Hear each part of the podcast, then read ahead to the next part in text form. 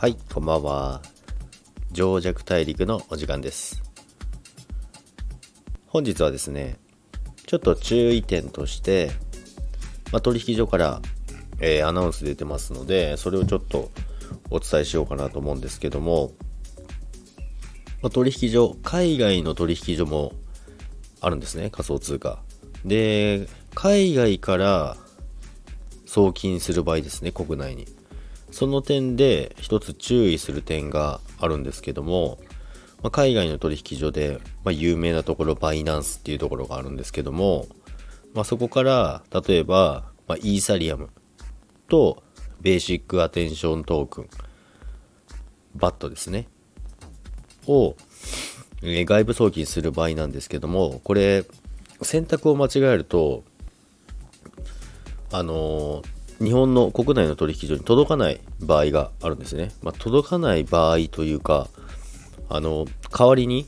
違う BSC っていう BSC を選択した場合ですね。ちょっと難しくなりますけども、まあ、簡単に説明しますね。イーサリアムと、えーベーシックアテンショントークンを国内の取引所に、えー送ろうとする場合ですね、えー必ずバイナンスから、例えばコインチェックですね。コインチェックへ送る場合は、イーサリアム、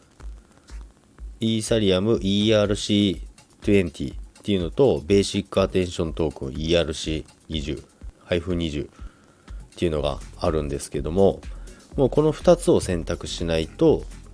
えー送金が完了しません。で、その場合は、あのま送金の際のミスなので、それが、えー保証されるのはありませんので注意してください。お金がなくなります。でこれは、まあ、昔は海外の取引所から送金とか結構あったんですけど今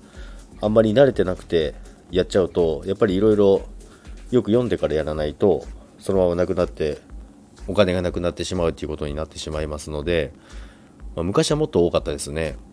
あの私も始めた時はもう海外の取引所をバンバン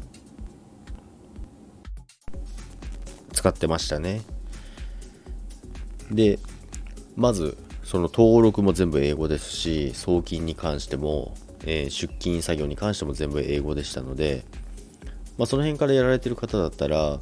あの勝手が分かってるので大丈夫だと思うんですけども最近始めて、まあ、ちょっと海外も使ってみようかなと思って使使い始めたばっかりの人とかは注意してください。お金がなくなります。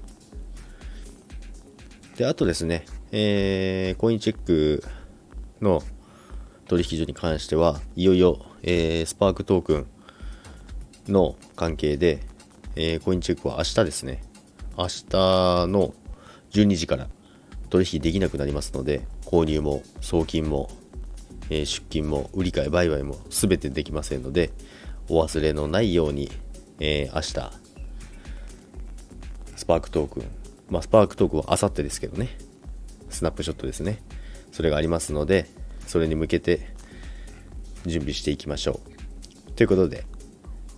今日の情弱大陸は終わりにしたいと思います。本日も聴いていただきありがとうございます。それではさようなら。